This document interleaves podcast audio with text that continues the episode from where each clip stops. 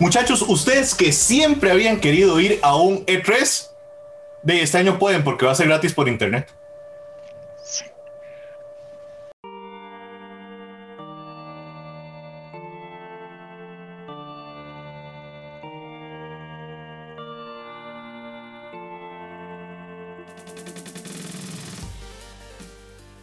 Saludos muchachos, bienvenidos a episodio nuevo de Dungeons and Geeks. Este año resulta que sí vamos a tener el E3, ¿verdad? El año pasado no lo tuvimos por efectos de la pandemia, pero va a ser una cosa online por cuatro días, si no me equivoco, y hay varias casas que van a estar presentes.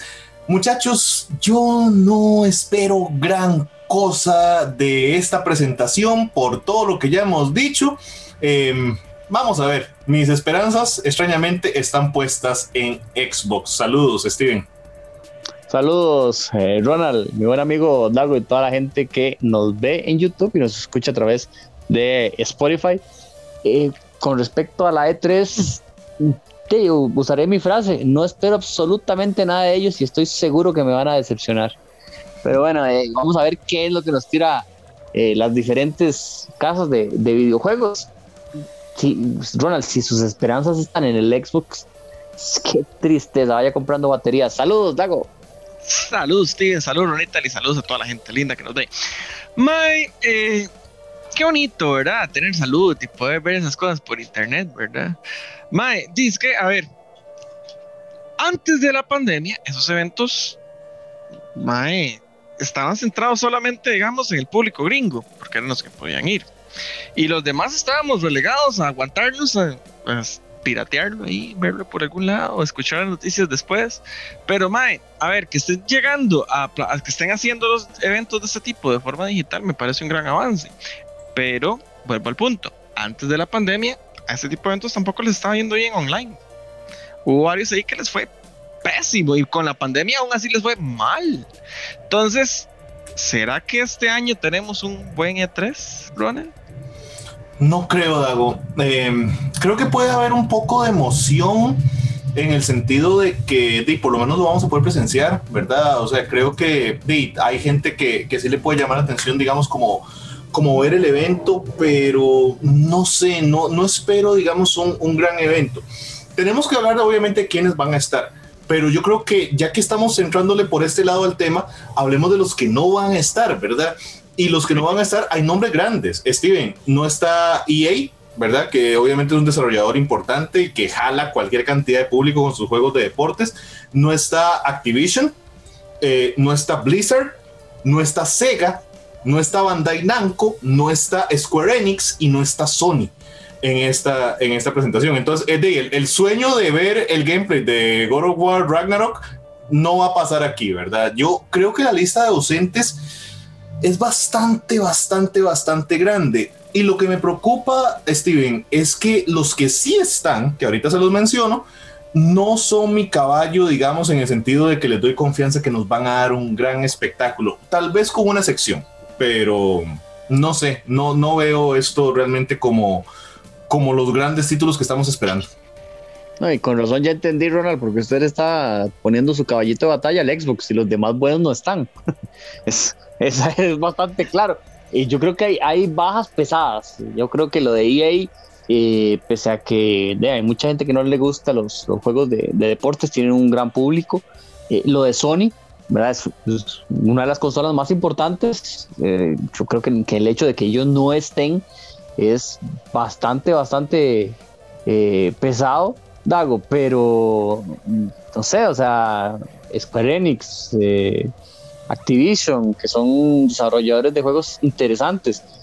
No sé, Dago, me, genera muchas dudas de, lo que podemos llegar a, esperar en cuanto a la, calidad de juegos que queremos ver en, en, las próximas consolas o en las actuales consolas. Steven, y me parece muy importante recalcar que PlayStation trató de hacer su propio evento en línea y no le fue bien.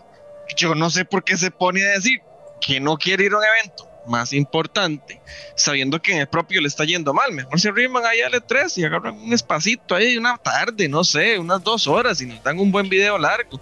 o una presentación toda una tarde, no sé cómo lo querrán hacer. Es, es que han tenido esa tendencia de, querer separar las cosas, ¿verdad? ¿Para qué?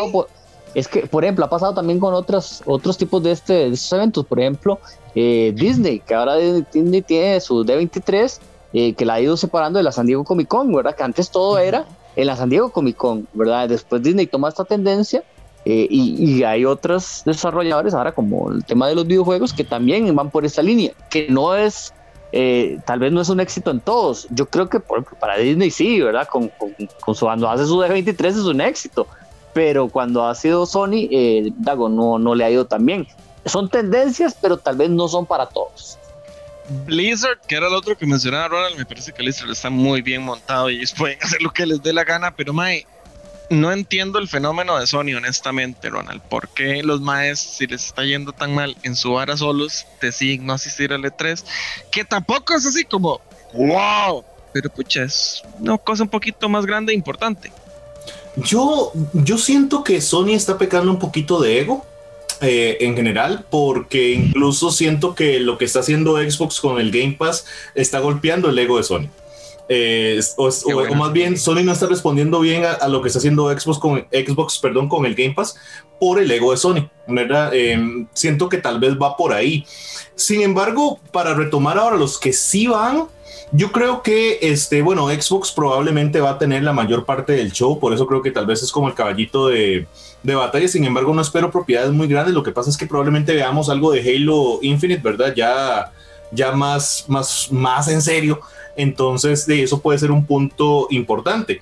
El otro que creo que nos va a dejar a medias es Nintendo. Nintendo va a estar y dudo mucho que realmente nos ofrezca algo realmente bueno, nada más para que Steven sea feliz, nos va a ofrecer Animal Crossing, este, algún update o alguna cosa así para, para felicidad de Steven, pero no creo que, que nos dé, digamos, como realmente algo importante.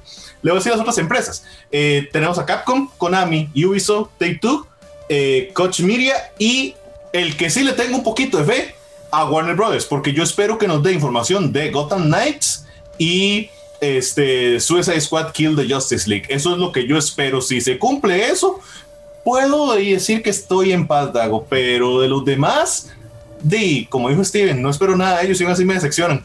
Nintendo no sabe ni siquiera si sacó un Nintendo morado o azul. sí, fue muy bueno, mae. Ese es el morado del Saprissa cuando Vergara. Yo se lo dije temprano, mae. Es morado, pero es azul, pero no es, pero sí. A ver, mae, no, yo lo que les quiero hablar es justamente una noticia que vimos hoy. Halo en Instagram y en Twitter, creo, compartió una imagen muy interesante que es Mario jugando con Bowser y con otros personajes del mundo de Mario vestidos de Halo. ¿Qué puede ser esto? ¿Será que lo vemos en... Vamos a tener un Halo para Switch? ¿Será que vamos a tener al Master Chief en Smash Bros. por fin? ¿Qué, Steven? Dígame, ¿qué? Acláreme la duda, Mae. La opción buena es tener Halo en el Switch. La opción de Nintendo es meter un personaje en Super Smash. Eso es lo que van a hacer. El otro día hablábamos con en el chat de nosotros, ¿verdad? Decía algo, es que Nintendo va a tener una, una planilla fuerte. Le digo yo, a ah, una planilla fuerte. Una planilla fuerte sería que tire Mario Kart nuevo, que tire el, el trailer de, de Zelda, que, que, tire el trailer de, de, Metroid 4, que nos tire eh, un nuevo Mario, que no sé, que, el, que nos tire el, el, Halo para, para el Switch. En cambio, ¿en qué vamos a terminar? Con un DLC para el Mario 8, con un personaje para Super Smash, con un remake de alguno de los de Zelda que no han hecho, con un remake de Pokémon puro refrito. O sea, nos va a decepcionar Pokémon eh, Nintendo. Mentira que nos van a hacer algo bueno. Eso es lo que yo eh, me molesta. A Nintendo ni siquiera le voy a poner atención porque siempre nos hace lo mismo. Ahí Dago, después nos pasa qué es lo que, lo que salió. Sí, sí. No, pero es que sabe qué es lo que pasa, Steven. Yo, yo ni siquiera eso. O sea, el otro día lo estaba regañando por tener, por tener muy altas expectativas de, de, de ¿cómo se llama? De DC con The Suicide Squad eh, ahora está teniendo muy altas expectativas de Nintendo. ¿Usted cree que Nintendo nos va a dar un DLC para Mario Kart 8? Eso es demasiado, demasiado, demasiado, demasiado optimista. Eso no va a pasar. Tenga suerte si nos dan un personaje ahí descargable para, para Super Smash, ¿verdad? O sea, yo realmente a Nintendo o sea, yo estoy resentido con Nintendo. Ya la vara con Nintendo me molesta. De, nos han dejado las cosas muy abandonaditas teniendo el éxito de la vida. Esa consola debería ser un éxito, debería tener un título AAA todos los meses. Pero Esa vara les imprime plata, mae. Yo sé, pero, eso no es excusa, eso no es excusa. Ya volví a caer en la piedra de jugar Pac-Man, mae. ¿Cuánta plata les podría generar un nuevo Mario Kart? El Mario Kart del Switch salió para el Wii U. Eso es una vergüenza. Eso da pena. No puede ser que vivan de un juego que salió para una consola anterior. Eso da vergüenza. Deberían tener un poquito más de respeto a Mario Kart. Y sigue siendo los juegos más descargados de la condenada consola. Porque es bueno, pero con un carajo, acá uno nuevo. Sí, sí. O sea, yo te apoyo, Mae. Necesitamos un Mario Kart nuevo, necesitamos un Mario Strikers. Saquen el condenado Metroid y el condenado Zelda, los necesitamos ya. Algo de Star Fox también. Sí, Star Fox muy buena. Vea, nos queda un minuto de video. Les voy a contar tres rumores locos que serían chivas que pasen, pero que estoy casi seguro que no van a pasar. Número uno, Keanu Reeves va a aparecer y se va a disculpar por Cyberpunk 2077. Ese es rumor número, uno. Eso sería maravilloso, pero creo que no va a pasar. Luego, el otro que se rumora y ese tal vez tenga algo de, cierto es que finalmente veremos The Elder Scrolls 6, eh, el sucesor de Skyrim, pero no creo tampoco. Y el último rumor recontra loco que aparece este, por ahí es que Nintendo podría anunciar un competidor para el Game Pass. Eh, para tener realmente algo decente y no, y no lo que nos da con el Nintendo Switch Online y, sus juegos de Super Nintendo cada seis meses. Pero todos esos son rumores que yo veo en la cola de un venado muerto. negativo, negativo todos. No, no, Ronald, no. no. Ahí, ahí el único rumor cierto es que Mario está muerto. Vamos a ver, déjenos en los comentarios si creen que Mario realmente está muerto, que vamos a ver algo en el E3. Y muy importante, déjenle saber al tío Dungeon si el nuevo Switch Lite es azul o es morado. Como de costumbre, soy Ronald Morales, Geek Dago, Steven Oviedo, en otro episodio de Dungeons and Geeks. Hasta la próxima. Gracias por nada, Nintendo, de adelantado.